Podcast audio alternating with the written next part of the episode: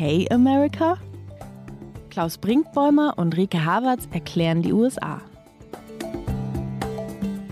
Hallo zu OK America, dem transatlantischen Podcast von Zeit Online und MDR aktuell. Ich bin Klaus Brinkbäumer, Programmdirektor des Mitteldeutschen Rundfunks in Leipzig. Und ich bin Rike Havertz, internationale Korrespondentin von Zeit Online in Berlin. Und heute, Klaus, eine ganz andere Sendung. Ich freue mich schon. Ja, ich freue mich auch. Ich bin auch gespannt, ob wir das schaffen, so wie wir es uns vorgenommen haben. Aber ich gehe davon aus. Ja, ach bestimmt. Wobei das mit der Kürze kriegen wir manchmal nicht so gut hin. Das mit der Kürze müssen wir hinkriegen, denn wir haben heute viele Themen und zwar zehn, mindestens zehn. Wir gucken mal, wo wir landen. Ähm, normalerweise, das wissen alle Hörerinnen und Hörer, haben wir einen Schwerpunkt. Manchmal kommt noch ein bisschen was Aktuelles hinzu, aber einen Schwerpunkt hatten wir in bisher 77 Folgen dieses Podcasts, heute nicht. Heute in Folge 78 machen wir, du hast es angekündigt, ein Mosaik aus vielen Themen. Manche sind kleiner, manche sind größer und Sie bilden, so finde ich, gerade den Zustand der Vereinigten Staaten ein halbes Jahr vor den Midterms ab. Und genau deswegen machen wir es auch, weil wir uns nicht so richtig einigen konnten auf den einen Schwerpunkt ähm, für diese Woche. Und ähm, deswegen jetzt äh, zehn Erzählungen. Und wir gucken mal, wie gut es uns gelingt, sie kurz zu halten. Der Zustand Amerikas in zehn Geschichten ist ein schöner Titel, Rike. Beginnen wir mit Joe Biden, oder? Biden und äh, China? Ich würde sagen, damit beginnen wir. Es schließt sich ein bisschen der Kreis, dass wir ja eigentlich gerade immer ein bisschen über die Aktualität reden. Und äh, Joe Biden ist in dieser Woche auf Asienreise, natürlich eine Reise, die im Kontext des Ukraine-Krieges zu sehen ist. Und ähm, am Montag sagte er bei einer Pressekonferenz mit dem japanischen Regierungschef Fumio Kishida, ich hoffe, ich habe ihn richtig ausgesprochen, äh, dass die USA Taiwan im Falle eines Angriffs verteidigen würden, auch militärisch. Eine Journalistin aus der US-Delegation stellte diese Frage und er sagte daraufhin nur ganz knapp Ja. Wir hören dieses Jahr hier einmal ganz kurz, weil es ist ein erstaunliches Jahr. Are you willing to get involved militarily to defend Taiwan if it comes to that? Yes. You are. That's the commitment we made. Und Biden hat es dann noch ein bisschen ausgeführt und hat gesagt, China habe kein Recht, sich Taiwan mit Gewalt einzuverleiben. Das Verhalten der Regierung in Peking, darunter zum Beispiel Militärmanöver und Flüge nahe Taiwan, flirte mit Gefahr, sagte Biden. Und er gehe aber trotzdem nicht davon aus, dass China tatsächlich versuchen werde, Taiwan, was es als chinesisches Territorium begreift, anzugreifen. China ist natürlich ähm, empört. Es reagierte mit, wie heißt es so schön im Diplomatensprech, starker Unzufriedenheit. Und das Besondere daran ist, dass Biden das eigentlich schon mal gesagt hat. Da wurde es dann aber von Regierungsvertretern wieder so ein bisschen äh, zurückgenommen und gesagt, das ist ja gar nichts anderes als überhaupt die US-Position. Jetzt heißt es wieder, nein, nein, das ist gar nichts ähm, Neues in unserer Politik. Ähm, die USA wären immer schon Taiwan verpflichtet gewesen. Und es ist mal wieder so ein Biden-Moment, wo er etwas ausspricht, was eigentlich allen klar ist, was man aber eigentlich nicht so ausspricht. Na, und er überrascht seine eigenen Leute. Im State Department, also dem Außenministerium, aber auch im Weißen Haus, wundern sich die Mitarbeiterinnen und Mitarbeiter immer wieder mal, um nicht zu sagen oft, über das, was der Präsident von sich gibt weil es dem Sprechzettel widerspricht, weil es den Reden, die Joe Biden offiziell hält, also denen, die er dann vom Teleprompter abliest, zuwiderläuft, weil er die Dinge immer ein wenig eskalieren lässt und dann müssen es die Mitarbeiterinnen und Mitarbeiter wieder zurückholen.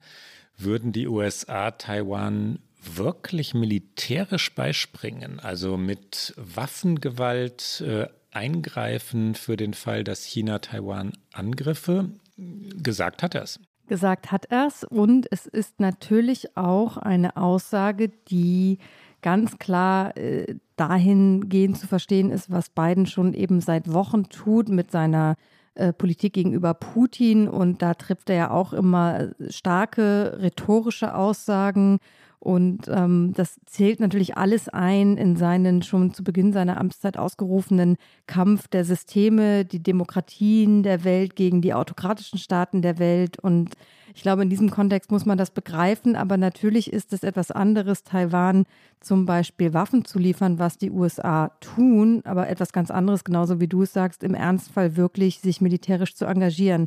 Aber dass er dann direkt gesagt hat, naja, das wird China schon nicht tun, damit hat er es ja selbst fast schon wieder versucht, so ein bisschen äh, einzufangen. Aber wir wissen halt einfach alle nicht, was China zu tun gedenkt. Unsere zweite Episode, unsere zweite Erzählung über den Zustand Amerikas, kommen wir doch von einem erratischen Mann zum nächsten und landen das bei ist Elon. aber ein bisschen Das gemein, die stimmt, beiden aber- zusammenzupacken. Nee, was der eine so redet, Joe Biden nämlich, kann man bisweilen erratisch nennen und was der andere so twittert und dann hin und wieder auch redet, Elon Musk nämlich, der Tesla-Gründer und mutmaßliche, eventuelle künftige Twitter-Besitzer, äh, ist nun zweifellos erratisch. Worum geht es?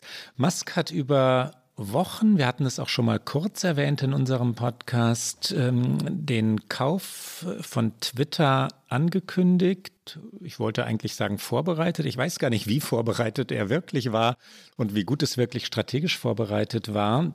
Eine Frage, die er im Vorfeld der mutmaßlichen Übernahme nie gestellt hatte, war die nach Bots und Fake-Accounts. Also wie viele der Twitter-Konten, der Twitter, der vermeintlichen Twitter-Nutzer sind überhaupt echt oder andersherum unecht. Logischerweise beeinflusst das den Wert der Firma.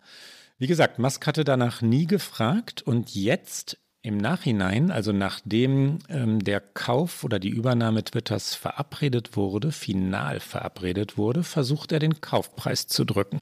Der Kaufpreis astronomisch 44 Milliarden US-Dollar. Es gab Spekulationen, dass Musk diese Summe nicht würde aufbringen können, dass er massiv Tesla-Aktien verkaufen müsse, um Twitter kaufen zu können.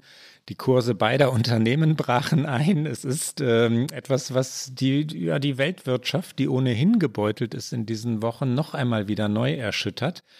Wie viele Fake-Accounts gibt es wirklich bei Twitter?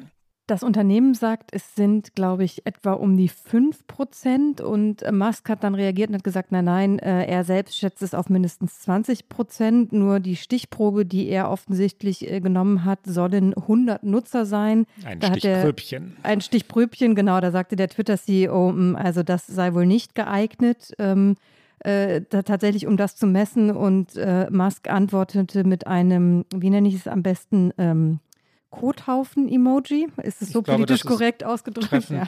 Ausgedrückt, ähm, mit so etwas agiert Elon Musk öfters. Ganz genau. Und natürlich neben diesem ganzen Hin und Her des Kaufens und Verkaufens ist auch noch die Frage, kommt dann Donald Trump zu Twitter zurück? Das war natürlich etwas, was äh, Musk suggeriert hätte, dass er die Sperre des Ex-Präsidenten aufheben würde.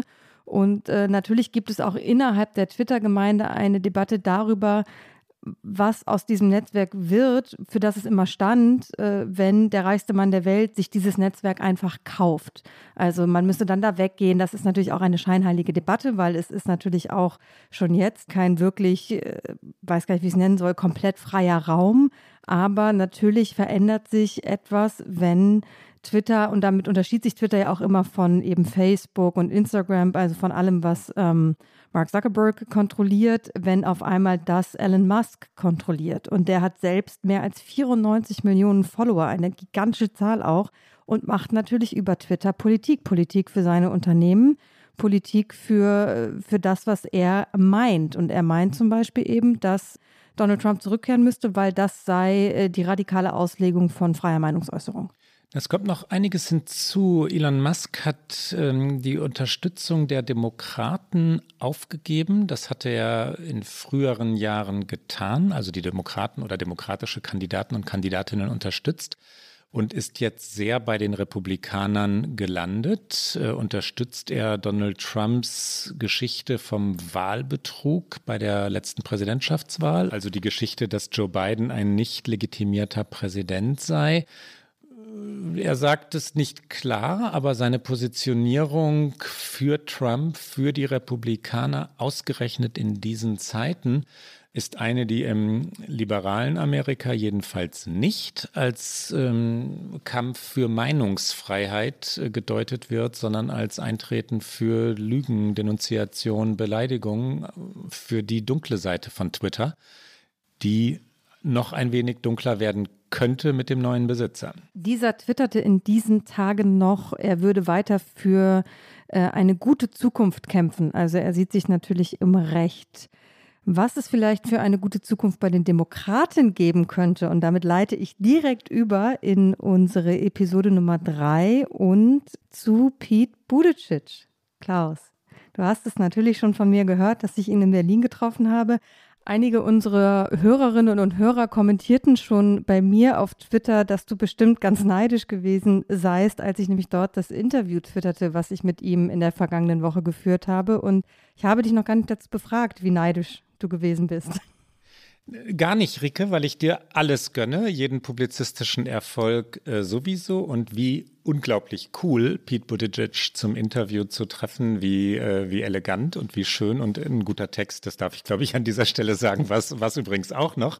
Ich habe, das hatte ich dir, glaube ich, erzählt, im Wahlkampf, äh, als er noch einer der, der wirklich aussichtsreichen Kandidaten war gegen Biden, gegen äh, Bernie Sanders, wirklich gut im Rennen war, zwei Tage in New Hampshire so in seinem Begleittross verbringen dürfen, in seinem Bus mitfahren können und dann eine Reportage damals übrigens für die Zeit äh, darüber geschrieben.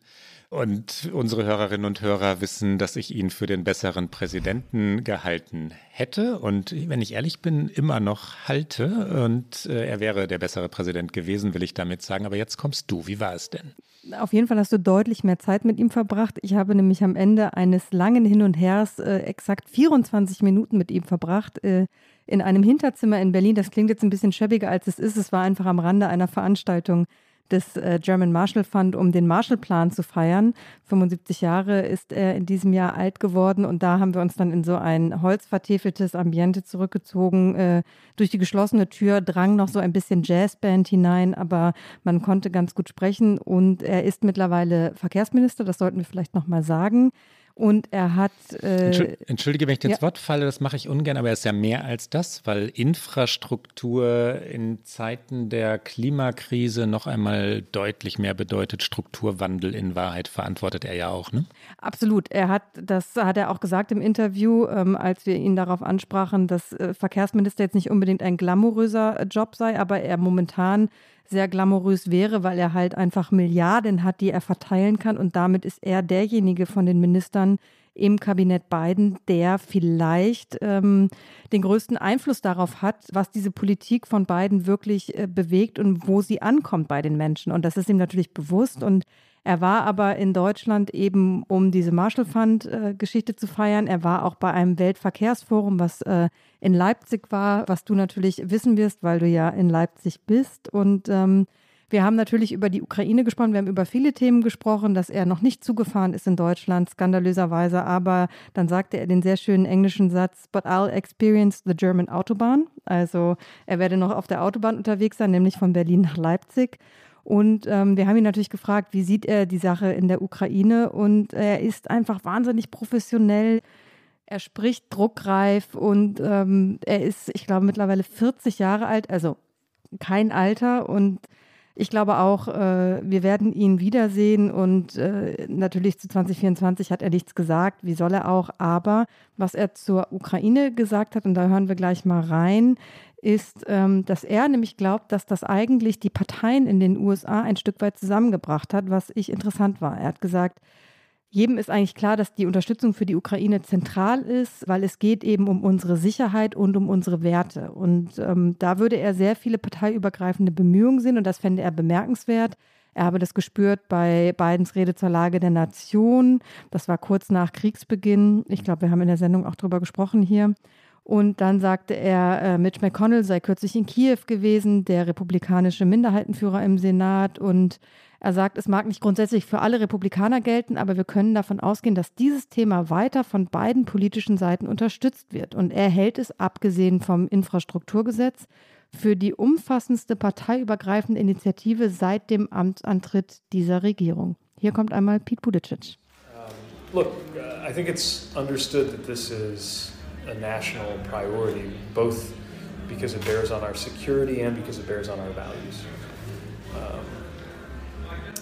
and I think it's also worth mentioning that uh, you see a lot of bipartisan energy around this, uh, this support. Uh, I first felt it in the room of the in the um, House of Representatives when the president was giving his State of the Union address, and we most recently saw it in Leader McConnell's visit to, to Kiev. So it may not be universal, it may not be through the Senate yet, but I think there's every reason to expect a continued level of bipartisan support for this. Matter of fact, this is the most big and bipartisan thing we've seen since the arrival of the administration, other than the infrastructure law itself. I think that's safe to say. Rike, du weißt, ich weiß, wie schwierig das ist, Politiker, Politikerinnen dieser, ähm, ich sage jetzt mal Güteklasse, meint amtierende Minister und Ministerinnen der aktuellen amerikanischen Regierung zum Interview zu kriegen. Deswegen die Frage, wie hat es denn hingehauen? Es waren ungefähr ähm, 587 Mails an 34 verschiedene Personen. Ähm, ich habe einfach, so wie das Journalistinnen und Journalisten machen, einfach gefragt, als ich wusste, er tritt bei dieser Veranstaltung auf, weil ich dachte, naja, ein Nein holt man sich ja in Washington DC sehr gerne ab, wenn man als deutsche Journalistin irgendwas versucht. Und äh, dann sagten da die beteiligten äh, Pressesprecher, ja, auch wir fragen das mal bei seinem Team an. Und dann ging es hin und her und vor und zurück. Und die US-Botschaft in Berlin war involviert und die eine Pressesprecherin, die andere. Dann hatte ich 20 Minuten in der Botschaft. Dann kam das Wetter in Washington, D.C. dazwischen, Gewitter. Er kam verspätet los. Dann gab es kein One-on-One -on -One mehr. Dann hieß es, naja, vielleicht am Bahnhof in Berlin, wo ich gedacht habe, ich kann nicht am Hauptbahnhof in Berlin stehen und mit Pibudicic ein wirkliches, gehaltvolles Gespräch führen. Naja, und dann war es halt am Abend am Rande dieser Veranstaltung, wo er eine Rede hielt, hieß es, ja, da klappt es vielleicht. Dann wurden aus den 20 Minuten 10, dann irgendwann sieben, wo ich dachte, gut, sieben Minuten. Ich rede, kann schnell reden, aber hm. Und dadurch, dass aber nur außer mir noch zwei Kolleginnen von internationalen Medien dabei waren, nämlich dem Guardian und der Washington Post, die ähnliche Interessen, aber dann auch wieder unterschiedliche hatten, haben wir uns entschlossen, dass wir uns poolen. Also, dass wir einfach einen Pool bilden und sagen, hey, wir gehen zusammen rein, weil aus unseren drei mal sieben Minuten können wir dann ja 21 machen. Und am Ende haben wir ihn auf 24 hochgequatscht. Gratuliere. Wir kommen zur vierten Episode und das ist für mich eine traurige. Wir kommen auch von einem sehr jungen Mann zu einem sehr alten. Roger Angel ist tot. Roger Angel feierte im vergangenen Jahr seinen 101. Geburtstag. Er hatte vor vier Jahren gesagt, da hatte ich ihn, ich hatte viele Interviews mit ihm geführt, weil er die Hauptfigur in einem Buch über Hundertjährige ist, das ich äh, zusammen mit meiner Ehefrau Samia Shafi geschrieben habe. Und wir haben ihn dann über viele Jahre immer wieder begleitet und getroffen und es wirklich schätzen gelernt so ein liberaler, großherziger Amerikaner, der für Eleganz steht, für Toleranz steht, für ähm, ja, Geisteshaltungen und, äh, und Wissen, Bildung auch. So das, äh, das gute New York, ja, das hat, das hat Roger für mich verkörpert, auch weil er das alte New York verkörpert hat. Er ist ähm, 1920 geboren ähm, war ein großer, großer Baseball-Autor. Er schrieb für den New Yorker ähm, sieben Jahrzehnte lang, redigierte auch, war der Fiction-Editor, also der verantwortliche Redakteur für Literatur und redigierte dann Autoren wie John Updike und äh, Alice Munro und ähm, Wladimir Nabokov und, äh, und schrieb selbst sehr, sehr feinfühlige, ganz zarte, um nicht zu sagen zärtliche Texte über Politik, über Baseball und äh, ein feiner Mensch, ein Vorbild auch. Er starb an Herzversagen in seiner Wohnung auf der Upper East Side, äh, Madison Avenue in äh, Manhattan. Und wenn ich so an die schönsten Erinnerungen denke oder mir die schönsten Erinnerungen zurückrufe, dann denke ich an Segeln vor der Küste Mains. Da habe ich ihn eingeladen. Er, ist ein, er war ein begeisterter Segler und sah aber nicht mehr gut in den letzten Jahren. Er hatte sein Augenlicht wirklich verloren. Er konnte Baseballspiele nicht mehr sehen, nur noch hören. Wir waren also auf, ähm, auf dem Schiff vor der Küste Mains, wo er jeden Stein und, äh, und jede Untiefe und sowieso jede Insel kannte, aber nicht mehr steuern konnte und sich äh, trotzdem, er freute sich trotzdem so über jede Windböe und rief ganz beglückt auf We Go, ja, also jetzt, jetzt aber los. Und, äh, und das Schiff nahm Fahrt auf, weil er die Böe spürte. Ich war traurig, als ich die Nachricht hörte und, äh, und David Remnick, der Chefredakteur des New Yorker, hatte in seinem Nachruf geschrieben, Roger Angel sei der Mann gewesen, von dem er, also Remnick, gedacht habe, der würde das mit der Sterblichkeit wirklich aufheben, der würde nicht sterben. Und ich hätte es Roger gewünscht, dass das Wirklichkeit geworden wäre. So ein schöner Gedanke in einem Nachruf. Ähm ich habe seine Texte sehr geschätzt. Ich habe ihn nie persönlich getroffen. Ich denke dann immer nur, wenn ich solche Geschichten nochmal höre, was für ein Leben 1920 geboren, was er alles gesehen hat, was er alles miterlebt hat, das weiß ich nicht, ich bin Jahrgang 80. Das ist halt einfach, das ist ja ein ganzes Leben noch davor. Also er hat ja, er hat ja drei Leben im Grunde fast gelebt und äh, das finde ich immer so berührend an solchen Geschichten. Und ähm, aber ich glaube, wahnsinnig viel draus gemacht.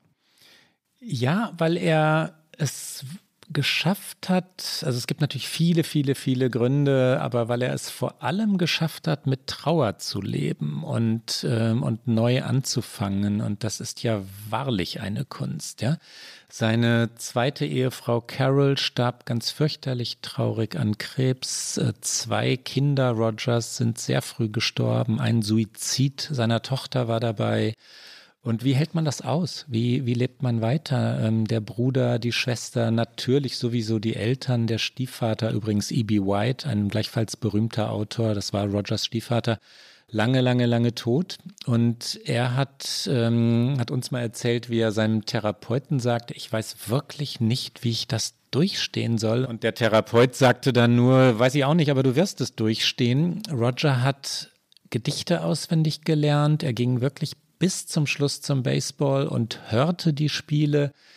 Er schrieb immer noch äh, oder diktierte am Ende natürlich seine Texte und er schloss immer wieder neue Freundschaften, was eine große Kunst ist. Ne? Menschen im Alter werden ja oft einsam, vor allem wenn die langjährigen Weggefährten und Gefährtinnen schlicht und einfach gestorben sind. Aber er wusste wirklich, wie man Verbindungen schließt und pflegt. Ein amerikanisches Leben und darin noch eine so amerikanische Art, nämlich Baseballspiele im Radio zu hören. Mhm. Also es finde ich also beeindruckend, ich könnte es nicht. Das wäre mir, ich würde wahrscheinlich dabei irgendwann dann doch einschlafen, aber ich habe so wahnsinnige Bilder von, vor Augen von Menschen, die das tatsächlich tun, die äh, Baseballspiele im Radio hören. Ähm, Darf ich was, noch ganz kurz eins ja. erzählen? Ich bin in der Stimmung gerade. 2017 ähm, waren wir in Brooklyn, Maine, also ganz im Nordosten der USA und standen an Rogers Grab, ähm, weil er ein Doppelgrab gekauft hatte vor vielen, vielen Jahrzehnten. Wir reden ja wirklich über ein hundertjähriges Leben. Ja? Und er hatte für ein Doppelgrab 320 ähm, Dollar bezahlt vor vielen äh, Jahrzehnten eben und äh, für seine Ehefrau Carol und für sich, weil er das so günstig fand, dieses Grab gekauft. Er hatte dann gefragt, Moment, ist das jetzt für 320 Dollar pro Jahr, oder? Und dann hatte der Friedhofswärter gesagt, nee, 320 Dollar, all inclusive. Und dann sagte Roger Deal, gab dem Friedhofs, äh, sagt man Wärter oder Wächter, jedenfalls dem Bediensteten dort die Hand und hatte also sein Grab. Und dann standen wir vor einem Grabstein, auf dem stand Roger Angel 1920 bis und die Jahreszahl fehlte. Es ist jetzt sehr schwierig, da einen Übergang zu unserem nächsten Thema zu finden. Vielleicht gelingt das, entschuldige Rike, wenn ich dir ein zweites Mal ins Wort falle, ich verspreche es das letzte Mal für heute. Warten wir es ab. Vielleicht äh, gelingt der Übergang insofern, als Roger das lustig fand. Er mochte das, ja. Äh, das war sein Humor. Vor diesem Grabstein zu stehen, 1920 bis zu sehen und ähm, hier, äh, you see that? Look at that. Und ähm, er fand das wahnsinnig komisch äh, eher nicht komisch, aber etwas, was äh, ich glaube fast alle in den USA verfolgen, weil es ist kein Vorbeikommen, selbst hier in Deutschland ist eigentlich kein Vorbeikommen, ist der Zivilprozess zwischen äh, Schauspieler Johnny Depp und seiner mittlerweile Ex-Frau Amber Heard. Ähm, es ist ein Prozess, der Ausmaße annimmt, wie, also ich musste sofort an O.J. Simpson denken, was natürlich ein ja. Strafrechtsprozess war. Wir reden hier über einen Zivilprozess.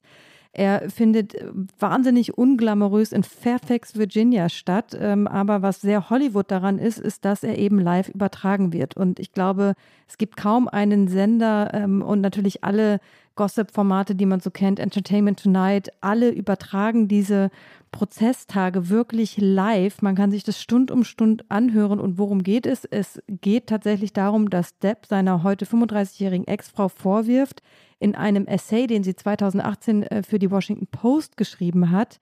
Und das Thema da war häusliche Gewalt. Ähm, und er wirft ihr vor, dass sie eben in diesem Essay falsche Aussagen gemacht hat. Und durch diese Veröffentlichung dieses Essays, weil natürlich, wenn sie über häusliche Gewalt schreibt, dann impliziert es, dass das natürlich ihn, also ihren Ex-Mann betrifft. Dadurch habe sein Ruf gelitten. Äh, Disney zum Beispiel, mit denen er diese wahnsinnig erfolgreichen Piratenfilme, deren Name mir gerade nicht einfällt. Er heißt da Jack Sparrow, das weiß ich. Pirates, Pirates of, of, the, Caribbean. Caribbean, ja, ja genau. Aber ich weiß nicht, wie heißt es auf Deutsch. Egal, wir haben es. Ähm, Flucht der Karibik. Ha, genau so. Ähm, da sei er zum Beispiel äh, rausgeflogen. Es werde keine weiteren Filme mit ihm da geben.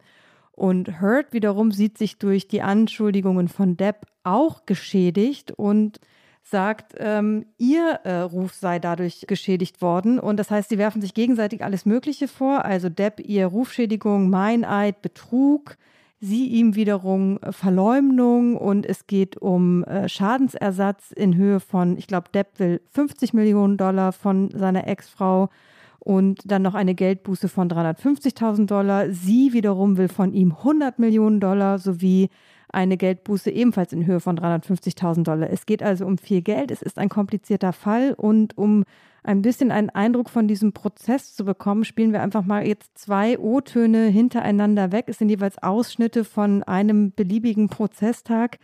Der eine, er ist ein bisschen hart zu ertragen, es sind knapp zwei Minuten, ist Amber Hart, wie sie beschreibt, wie Depp sie angegriffen hat. Sie schildert eine abgebrochene Flasche, die er ihr an den Hals gehalten habe, ein zerrissenes Nachthemd. Sie weint ähm, sehr doll ähm, und dann wiederum Depp, der ähm, nicht auf diese Aussagen, es sind andere, aber sich rechtfertigt an einem Punkt dieses Prozesses und sagt, ähm, er hätte niemals seine Frau geschlagen. Er nennt sie aber nicht seine Frau, sondern er nennt sie Miss Hart. Also er distanziert sich so von ihr, indem er immer nur von Miss Hart spricht. Und er habe auch noch nie eine andere Frau geschlagen. Und ähm, hier kommen einmal die beiden, die da in, in so einer Öffentlichkeit miteinander streiten. Einmal Amber Hart und einmal Johnny Depp. Had me by the neck, squeezing my neck, and uh, it got really it got really nasty. It went from like, oh, no one likes you. No one likes me. Everyone warned me about you. That's what it was. He started to tell me that everyone had warned him about me and that he wished he had never married me, wish he had never met me. Um, no, no one liked me. You know, it sounds uh, childish, but uh, I, I remember feeling really hurt. And then at some point, I shove him hard to get him off me. And he shoved me back and he said, You want to go, little girl? But at some point, he had a broken bottle uh, up against my face, neck area by my jawline. And he told me he'd carve up my face. He um, had my you know, nightgown and it kind of ripped it off my chest. I remember at one point he's teasing me, taunting me that I, he has my um, my breasts in his hands. Um, my nightgown came completely off. It was ripped off of me. So I was naked. I when I the, the next thing I remember, I was bent over um, backwards on the bar, meaning my chest was up. I was staring at the blue lights, and my chest was on this. My back was on the countertops, and I thought he was punching me. About six years ago, um, uh, Heard made uh, some quite heinous and um, uh, disturbing, uh, brought these disturbing criminal um, acts um, against uh, me that uh, that were not based in any species of truth. Um, it was a, it was a complete shock uh, that it would it it just didn't need to go in that direction.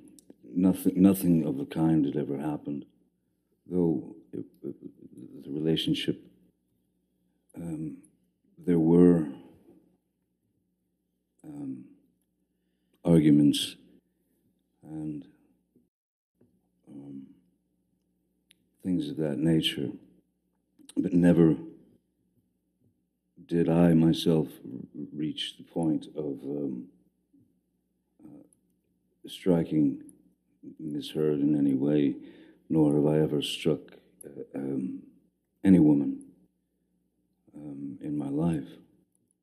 Der Prozess steht für vieles, Rike. Es ist die Fortschreibung von und man kann auch sagen, ähm, das Scheitern von MeToo jedenfalls auf einer gewissen Ebene. Die Frau äh, wird öffentlich behandelt, wie Frauen in früheren Jahrhunderten behandelt wurden. Sie wird äh, denunziert, diffamiert wenn man die sozialen Medien, die vermeintlich sozialen Medien, muss man in dem Fall sagen, verfolgt in dieser Geschichte, dann ist vollkommen klar, dass die deutliche, deutliche Mehrheit des Publikums auf Seiten Johnny Depps ist. Der ist cool, der ist der Pirat, der ist der, der ja, mal Drogen genommen hat und dann, dann hat er sich halt ein bisschen daneben benommen. Ich äh, persifliere und parodiere. Ähm, ich sehe es sehr anders, ähm, aber das ist das, was in den öffentlichen Räumen äh, der, der vermeintlich sozialen Medien gespiegelt wird. Und sie ist die, die ähm, ja diffamiert wird deshalb, weil sie als nicht glaubwürdige Zeugin ähm, eine schlechte oder ihre Rolle schlecht spiele, weil sie es wagt oder gewagt habe, ähm, Johnny Depp anzugreifen, der, das Idol so vieler, weil sie im, also im Vergleich zu ihm die unbekanntere ist, äh, weil sie natürlich ein, zwei Widersprüche in ihren Aussagen hatte, aber herrje, warum sollte sie so etwas erfinden? Ja, es gibt ähm, nun wahrlich genügend Belege dafür, dass, äh, dass Frauen, die Opfer sexueller Gewalt waren, sich dann tatsächlich nicht an das ein oder andere Detail exakt erinnern konnten und trotzdem Recht hatten. Ein weiterer Punkt, was für ein Schlachtfest, ja, öffentlich live übertragen, rauf und runter kommentiert. Du sagtest es vorhin, es ist ein Zivilprozess, kein Strafprozess ähm, und vollkommen entgleist, vollkommen, ähm, ich, mir fallen gar keine Worte dafür ein, degeneriert. Äh, nenn, du, nenn du weitere, nenn du bessere. Ich, ich es weiß es auch nicht, ich denke nur die ganze Zeit. geworden, ne? In weit ist es obszön.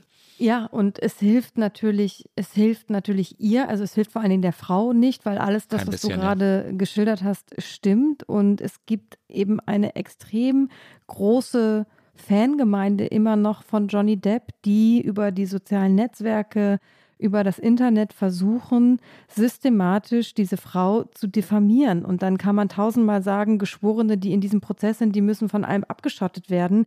Aber das ist ja fast auch eine naive Vorstellung in dieser Welt. Und ähm, Die äh, Amber Hart wird zum Beispiel von diesen Fans als Golddigger be bezeichnet. Also sie wäre halt Goldgräberin. Sie habe ihn eh immer nur wegen seines Geldes und seines Ruhms geheiratet und jetzt wolle sie ihn halt noch zusätzlich ausnehmen. Also diese Erzählungen finden statt und ich glaube, dass es ihr sehr viel mehr helfen würde, wenn dieser Prozess außerhalb von äh, Live-Übertragungen stattfinden würde, damit eben nicht alles so zu einer krassen Show verkommt. Und was natürlich auch daran problematisch ist aus meiner Sicht, ist, dass äh, dieser Prozess, der fast zu Ende ist, also er steht kurz vor den Schlussplädoyers, von Geschworenen entschieden wird. Wie sollen, ich weiß gar nicht, wie viele es sind, aber äh, diese Handvoll Laien eine solche Entscheidung treffen?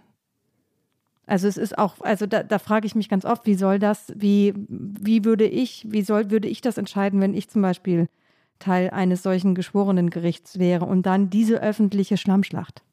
Und was tun sich zwei Menschen, die ein Paar waren, dort an?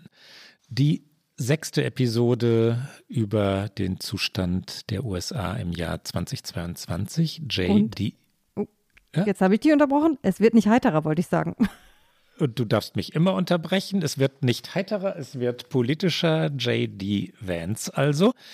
Ähm, äh, unsere Hörerinnen und Hörer kennen ihn vielleicht. Die Hillbilly, wie spricht man es aus? Hillbilly Elegy, ne? War der Originaltitel. 2016 äh, war ein Sachbuch, eine Autobiografie und vor allem das Buch, von dem damals gesagt wurde, dieser Mann habe Amerika verstanden, das Heartland, das Rust Belt Amerika, das ähm, der Arbeiterklasse, der verlorenen Wähler, der einstigen Wähler der Demokraten. Vance hat sich gewandelt. Er ist von einem Trump-Kritiker zu einem Trump-Anhänger geworden. Er sagt von sich, vor sechs Jahren mochte ich Donald Trump nicht, aber ich habe mich geirrt. Trump war der beste Präsident, den wir je hatten. Seine Politik war gut. China, die illegale Migration. Trump hat diese Themen auf die Agenda gesetzt und er hat die Korruption in unserem Land bloßgestellt. Vance glaubt inzwischen an The Big Lie, also die große Lüge. Das ist die Erzählung, die wir vorhin schon einmal kurz hatten. Die Erzählung vom Wahlbetrug, die Erzählung vom nicht legitimierten Präsidenten, also dem Wahlbetrüger Joe Biden. Warum tut er das? Und die Antwort, so würde ich jedenfalls sagen, ist Opportunismus. Er hat die Chancen, damit selber politische Karriere zu machen und er kommt damit durch. Er hat gerade die parteiinternen Primaries in Ohio gewonnen und hat damit die Chance, einen äh, Senatssitz zu bekommen bei den Midterms. Er muss antreten gegen den Demokraten Tim Ryan. Ohio, wir wissen es, ist ein äh, klassischer Swing State, aber bei der letzten Wahl 2020 äh, äh, fiel der Staat an Donald Trump. Es hat auch seit Wochen und Monaten haben alle Republikaner im Bundesstaat versucht, äh, Donald Trumps äh, Unterstützung zu bekommen. Und er war tatsächlich dann eben mit Vance äh, im Wahlkampf und sagte so Sätze wie, die beste Chance, die wir haben, um zu gewinnen, das ist JD Vance. Danke JD, du verstehst, worum es geht. America First. Und diese Wandlung, die versteht hat tatsächlich, ich glaube auch, es ist Opportunismus. Er selbst äußert sich da nicht so richtig zu, aber er hat sich wirklich auch gewandelt. Also auch, äh, auch visuell ist Katholik geworden. Er hat sich ein Bart stehen lassen. Er ist 37, hat mittlerweile mit seiner Frau drei Kinder und ähm, man erkennt nicht mehr den Mann, der dieses Buch finde ich, in einer sehr feinfühligen Art und Weise geschrieben hat, weil seine Familie eben aus dem Rust Belt kommt, aus einer Stadt in Ohio, die von einem Stahlwerk bestimmt war. Und es ist diese typische Erzählung, von der 2016 auf einmal alle nicht mehr wussten, äh, warum haben wir das nicht gesehen, dass die Menschen, die in diesen Landstrichen wohnen, sich abgehängt fühlen, enttäuscht sind. Warum begreifen wir sie nicht besser? Und er war eben derjenige, der vermeintlich diese Welt Amerikas nicht nur dem Rest Amerikas, sondern auch dem Rest der Welt erklärte. Und äh, jetzt stand er in Ohio auf der Bühne und nach seinem parteiinternen Sieg und sagte Sätze, die müssen wir gar nicht eins zu eins übersetzen, denn es spricht Trump. Es geht um die Grenze, die Jobs, die in den USA sein sollen und nicht in China. Es ist eins zu eins Trumps Strategie. Hier kommt einmal JD Vance. The question presented in this primary was Do we want to have a border that protects our citizens? Do we want to ship our jobs to China or keep them right here in America for American workers and the American people? Do we want a Republican Party that stands for the donors who write checks to the Club for Growth, or do we want a Republican Party for the people right here in Ohio? Ladies and gentlemen, we just answered the question.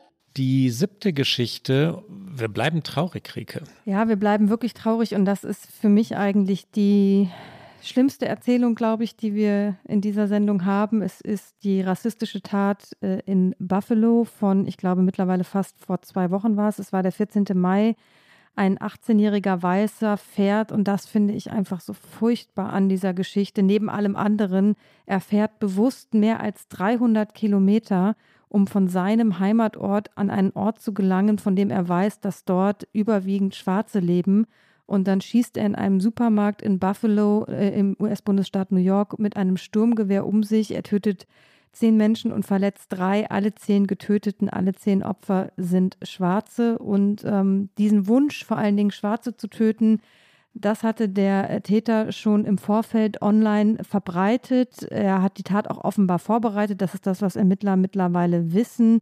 Er hat den Supermarkt, in dem er geschossen hat, ausgekundschaftet und ähm, er hat ein Manifest verfasst, in dem er klare Referenzen zieht zur Great Replacement Theory, also zu der Theorie, die mittlerweile Rechte in den USA für sich übernommen haben. Ursprünglich kommt sie mal aus Frankreich äh, mit Schlagworten wie You will not replace us. Also ihr, die ihr anders seid als wir, die anders aussehen als wir Weiße, ihr werdet uns nicht ersetzen und wir werden dafür sorgen, dass das nicht passiert. Und für mich ist diese Tat, man könnte sagen, ja Gott, mal wieder so eine Tat, die kennen wir doch mittlerweile aus den USA. Waffen sind zugänglich, irgendjemand schießt um sich, tötet Menschen. Aber ich finde, diese Tat steht einfach für so viel mehr.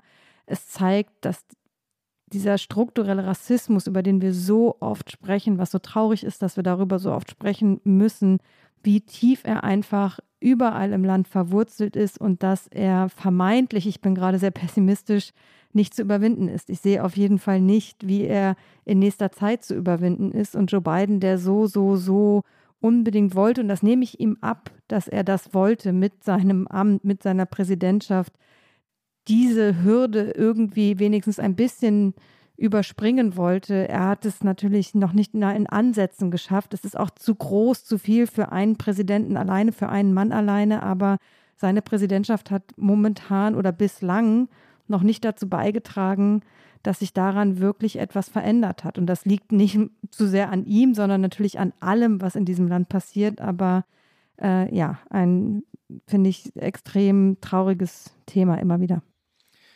Zu der von dir angesprochenen Great Replacement Theory noch ein, zwei Gedanken, Rike. Das hat eine enorme Wucht bekommen und diese Tat von Buffalo ist politisch äh, motiviert und deswegen ist das etwas Besonderes. Ja, das ist nicht einfach nur äh, ein normaler amerikanischer Amoklauf und ich weiß, wie heikel ein solcher Satz ist.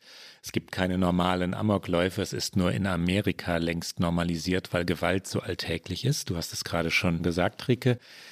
Dieser Fall hier hat mit dem zu tun, was Tucker Carlson auf Fox News täglich sagt, dass nämlich die Demokraten das amerikanische Volk austauschen wollten. Das wird ausgesprochen. Ne? Das ist im amerikanischen Talk Radio, also den Radioformaten, die wir hier schon einmal vorgestellt haben, und bei Fox News zur Primetime täglich zu hören.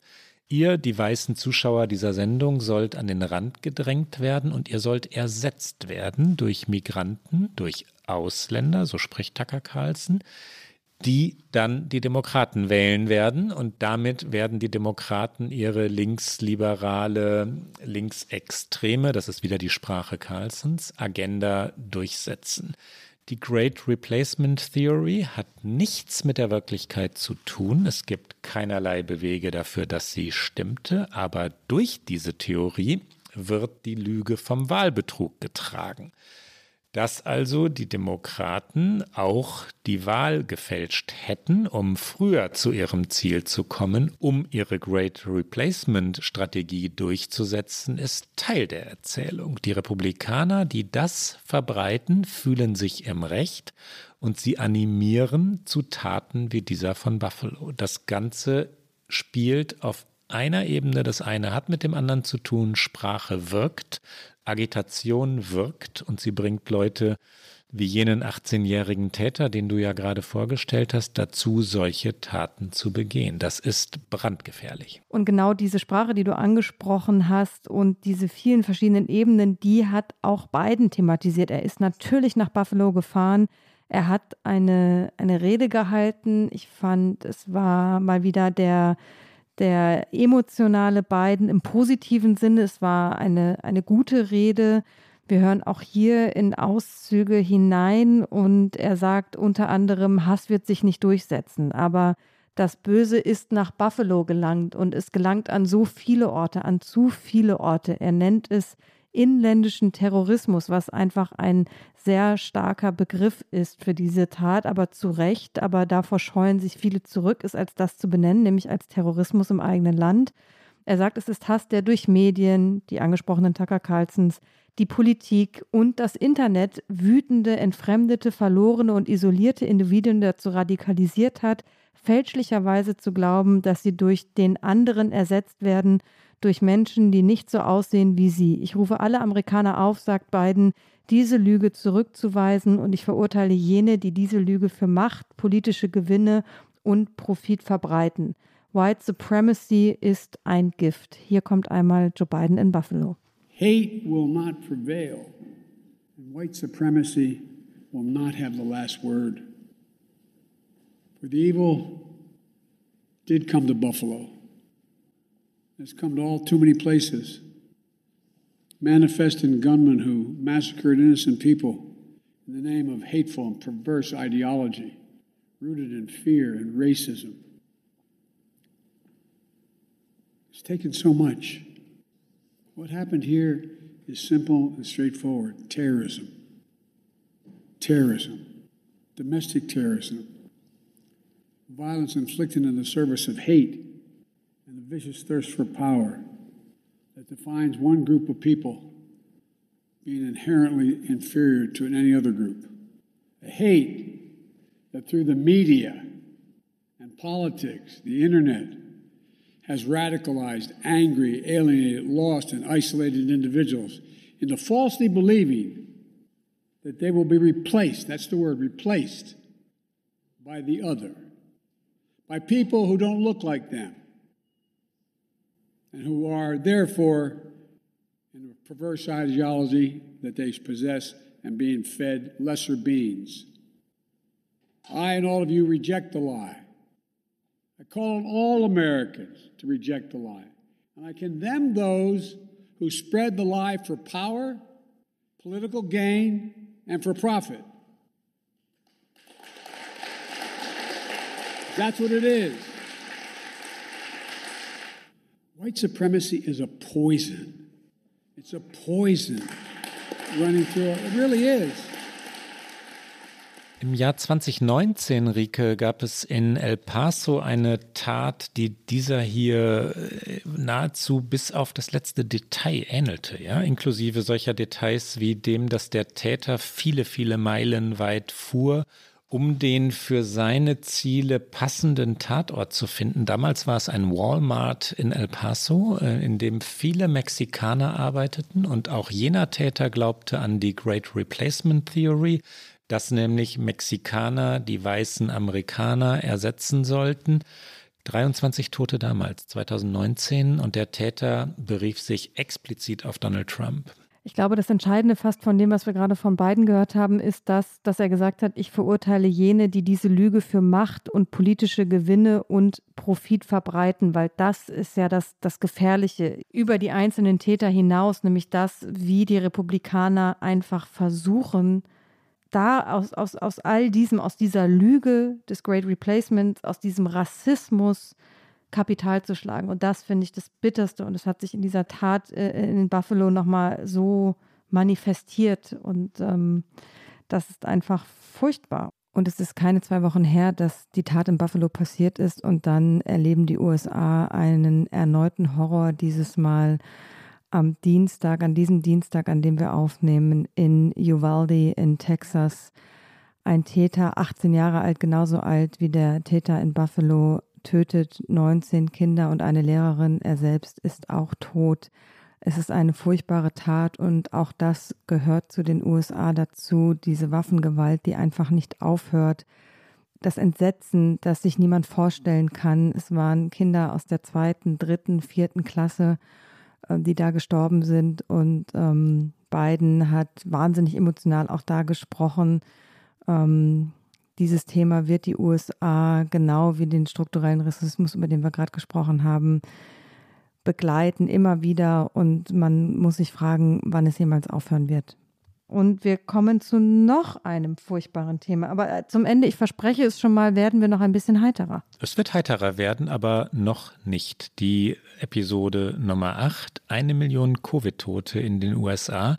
Es ist eine Zahl, die ja in Wahrheit keiner großen Erklärung mehr bedarf. Wir haben über das Scheitern der USA an der Pandemie so oft gesprochen, Rike, über das Scheitern, das damit zu tun hat, dass das Land sich über Masken, über Impfungen noch einmal wieder neu gespalten und zerstritten hat.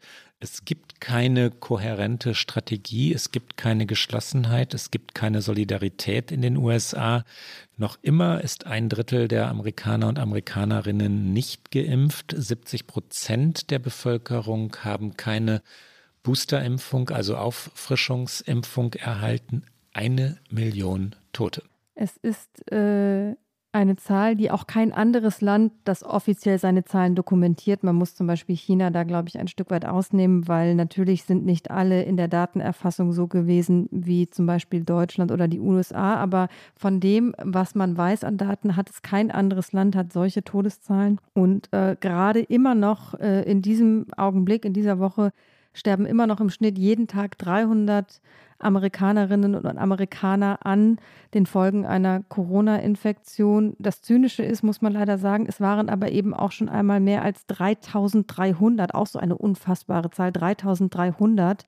Und die WHO hat mittlerweile festgestellt, dass die USA unter den reichen Ländern eben eins der Länder ist, in denen die Todesrate während der Pandemie deutlich höher lag als normal. Es wurde ja oft auch äh, die Erzählung verbreitet, dass auch sonst sehr viele Menschen sterben und dass das jetzt gar nicht äh, ein, ein so großer Ausreißer wäre. Das stimmt nicht. Die WHO hat erfasst, es ist 15 Prozent höher als äh, in Nicht-Pandemie-Zeiten für ein High-Income-Land. Also sie haben das natürlich unterschieden zwischen Ländern, die eben reich sind, äh, die im Mittelfeld spielen und die sehr arm sind. Und äh, vielleicht noch ein letzter Satz dazu, weil ich das für die USA so wichtig finde. Auch diese Pandemie hat noch einmal gezeigt, wo die Probleme der USA liegen, weil natürlich haben überproportional die Menschen gelitten, die eh schon die Schwächsten sind im Land, die eine schlechte Gesundheitsversorgung haben, die äh, in, wie es äh, immer heißt, underserved communities, also die in Regionen leben, in, in Nachbarschaften leben, die nicht so gut versorgt sind, ähm, wo auch, darüber haben wir oft gesprochen, zum Beispiel der Impfstoff später ankam. Also reiche, weiße Nachbarschaften hatten sehr viel eher einen sehr viel verlässlicheren Zugang zur Impfung als zum Beispiel Latino-Neighborhoods. Und ähm, auch das zeigt diese Pandemie nach mehr als zwei Jahren noch einmal, was alles nicht richtig läuft in den USA.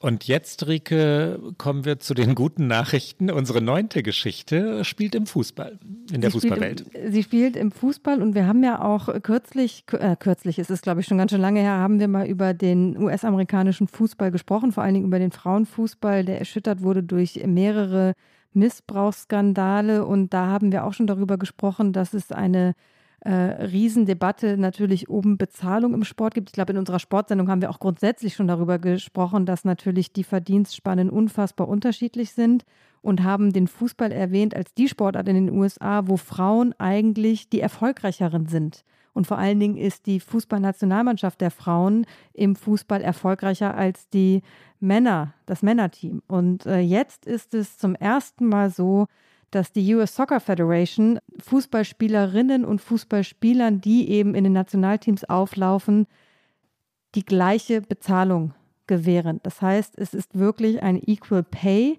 Und was noch fast ein bisschen besonderer ist, ist nicht nur, dass sie die gleiche Bezahlung für einzelne Spiele haben, sondern es gibt eine Bestimmung, und ähm, die US-Medien spekulieren darüber, dass es die erste ihrer Art ist. Es würde mich aber nicht überraschen. Die Teams bekommen ungleiche Preisgeldzahlungen. Also wenn zum Beispiel die Nationalteams bei der WM spielen, bekommt äh, der US-Verband von der FIFA Geld. Und natürlich bekommt er für das Männerteam deutlich mehr Geld als für das Frauenteam, weil die WM der Männer deutlich mehr Gelder einspielt. Und diese Gelder von der FIFA werden alle gebündelt jetzt vom US-Verband und werden zu gleichen Teilen unter den Mitgliedern beider Mannschaften aufgeteilt. Und das, finde ich, ist schon etwas sehr Erstaunliches. Und was ich sehr schön fand, war, ähm, Mitch Purse, sie ist ein Mitglied der Tarif, des Tarifausschusses gewesen für den Spielerinnenverband. Ähm, sie hat gesagt, ich bin super stolz darauf, dass es Mädchen geben wird, die erwachsen werden und sehen, was wir erreicht haben und ihren Wert anerkennen, anstatt dafür kämpfen zu müssen und es selbst machen zu müssen. Und dann sagt sie, hat sie noch hinterhergeschoben, aber mein Vater hat immer gesagt, du bekommst keine Belohnung für etwas, was du ohnehin tun solltest. Und Männer und Frauen gleich zu bezahlen, das ist genauso ein Fall, das muss man einfach tun. Und das war so, finde ich, die positive Nachricht in den vergangenen Wochen aus den USA. Es äh, gab noch weitere positive. Wir kommen gleich äh, zu, zu einem sehr schönen amerikanischen Phänomen, aber Ergänzend sei noch gesagt, die US Soccer Federation musste zu ihrem Glück gezwungen werden. Die Spielerinnen Absolut. haben geklagt, sie haben erfolgreich geklagt, sie haben wirklich solidarisch gestritten und gekämpft, nicht wissend, ob sie gewinnen würden, nicht wissend, ob die einzelne Kämpferin dafür bestraft werden könne, ausgeschlossen würde aus dem Team. Ein solcher Einsatz ist heikel, ne, gerade für Athletinnen, die nur eine begrenzte Anzahl an Jahren in ihrem Profisport haben. Und sie haben es durchgestanden. Sie haben es durchgestanden. Die US Soccer Federation, wie gerade schon gesagt, hat verloren und sich jetzt durchgerungen. Ein großer Tag für Gleichberechtigung. Ja, aber genau das, äh, sie mussten natürlich, also der Verband musste zu seinem Glück gezwungen werden, aber er wurde zu seinem Glück gezwungen und das ist auf jeden Fall der Erfolg. Klaus, das letzte Thema, auch nochmal ein Sportthema.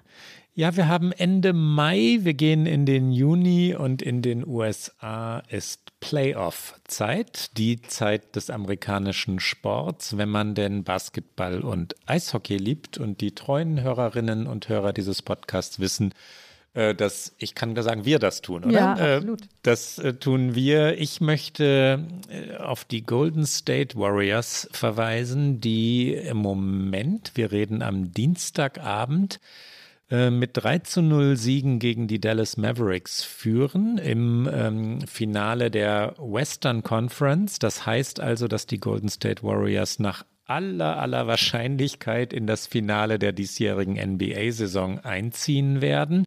Man kann sich mit solchen Prognosen dann immer noch irren. Es kann sein, dass sie jetzt, wenn der, wenn der Podcast dann erscheint oder gehört wird, plötzlich mit drei zu vier Niederlagen ausgeschieden sind. Aber ich glaube es nicht, weil sie eine dieser Sportmannschaften sind, die schlicht funktionieren, die mit Geduld aufgebaut wurden, die hervorragend gecoacht werden. Steve Kerr heißt der Trainer bei denen jeder einzelne Spieler weiß, Spielerin, wenn es eine Frauenmannschaft ist, natürlich genauso, was sie oder er zu tun haben.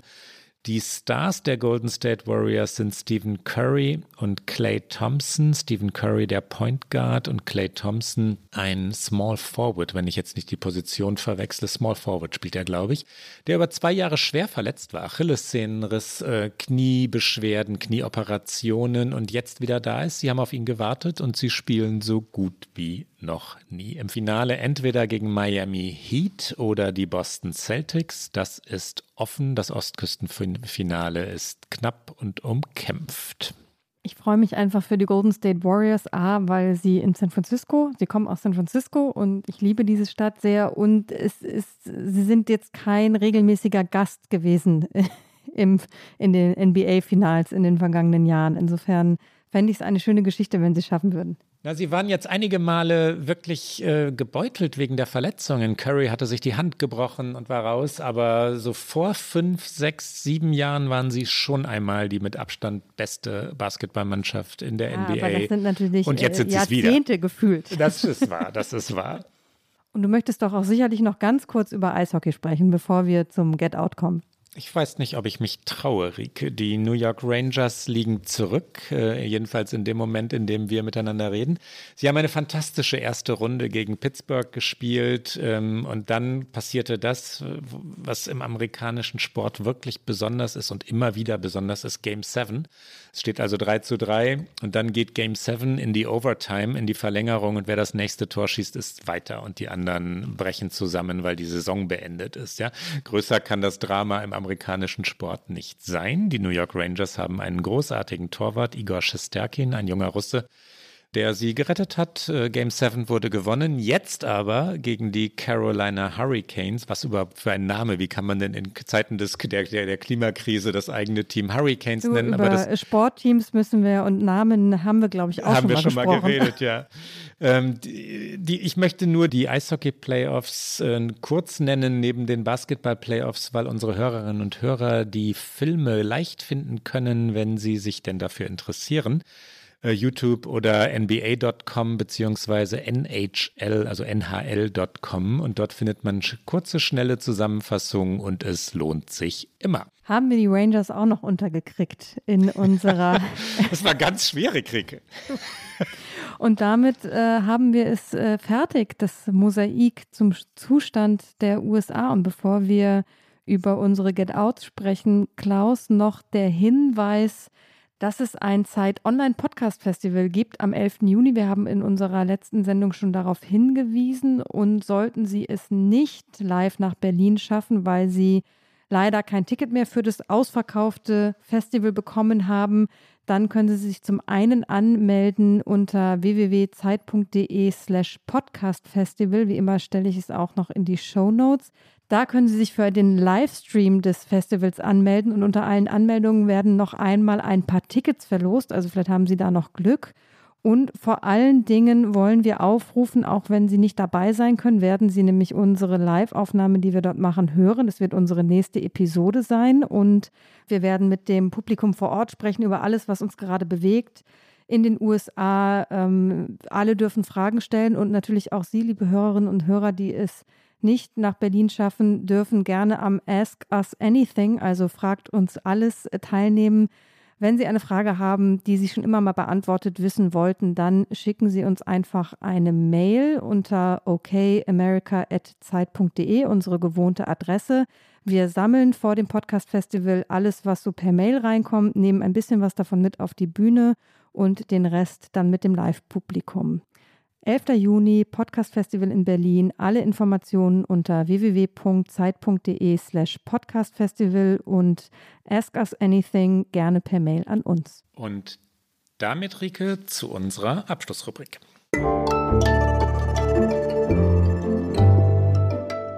Get Out.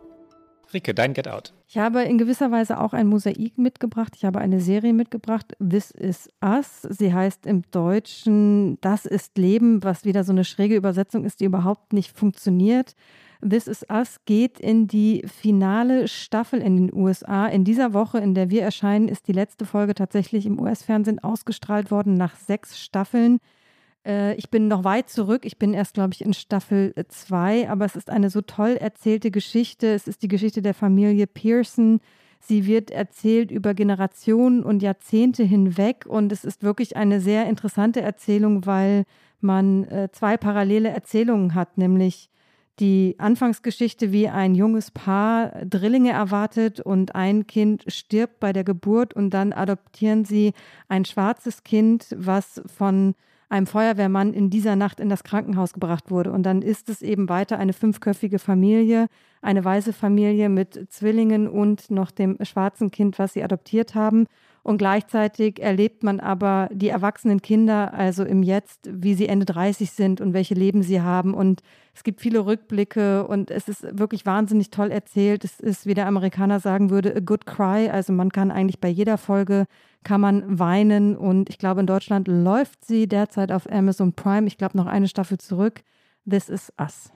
Klaus, dein Get Out. Und ich durchbreche unsere, unsere, ist es eigentlich eine Regel, Rike? Ich glaube, es ist unsere Regel, die wir nie verabreden mussten, nämlich, dass wir im Get Out etwas anderes machen als das, was wir in der eigentlichen Sendung gemacht haben. In dieser Woche Roger Angel. Ich kann nicht anders, es möge mir verziehen werden. Roger Angel ist nachzulesen, seine Texte, meine ich natürlich, sind nachzulesen ähm, im New Yorker, newyorker.com. Man findet sie leicht. Natürlich hat der New Yorker jetzt nach Rogers Tod äh, Texte gesammelt, seine besten vermeintlich besten, es sind so viele, äh, noch einmal ähm, gesondert äh, auf, die, auf die Webseite gestellt. Und es gibt herrliche Bücher. Empfehlen möchte ich für jene, die sich an Baseball heranwagen. Ich weiß durchaus, dass Baseball nicht so wahnsinnig viele Fans in Deutschland hat. The Summer Game. Ähm, eine wirklich sehr romantische Sammlung von sehr, sehr schönen Baseballtexten aus den 60er und 70er Jahren hinreißend geschrieben. Aber äh, mutmaßlich populärer in Deutschland ist ein anderes Buch, This Old Man All in Pieces. This Old Man All in Pieces versammelt äh, mehrere Texte über das Altwerden und vor allem den Titeltext, der im New Yorker ursprünglich erschienen war, in welchem Roger auf hinreißend lustige Weise vom Altwerden erzählt und dann auch wieder sehr romantisch. An einer Stelle schreibt er davon, dass auch im Alter die Sehnsucht nach körperlicher Nähe nicht nachlasse. Und dann ich zitiere ihn, ich glaube ja, dass jeder Mensch auf der Welt heute Nacht mit jemandem zusammen sein möchte, gemeinsam in der Dunkelheit, die süße Wärme einer Hüfte oder eines Fußes oder einer entblößten Schulter in Reichweite. Die von uns, die all dies verloren haben, egal wie alt, verlieren doch nie die Sehnsucht. Seht euch nur unsere Gesichter an. Und wenn es noch einmal zurückkehrt, ergreifen wir es, verblüfft und aufs Neue verwandelt. Ein schöneres Schlusswort kann es nicht geben und das war's für heute bei OK America. Sie hören uns alle zwei Wochen donnerstags auf Zeit Online, mdr.de, in der ARD Audiothek, auf allen guten Podcast-Kanälen sowie immer wieder auch sonntags beim Podcast Sonntag von MDR aktuell. Unsere nächste Sendung hören Sie aufgrund des Podcast-Festivals ausnahmsweise erst in drei Wochen. Das ist dann der 14. Juni. Wenn Sie uns schreiben mögen, erreichen Sie uns unter okamerica.zeit.de. Bis bald. Bis dann.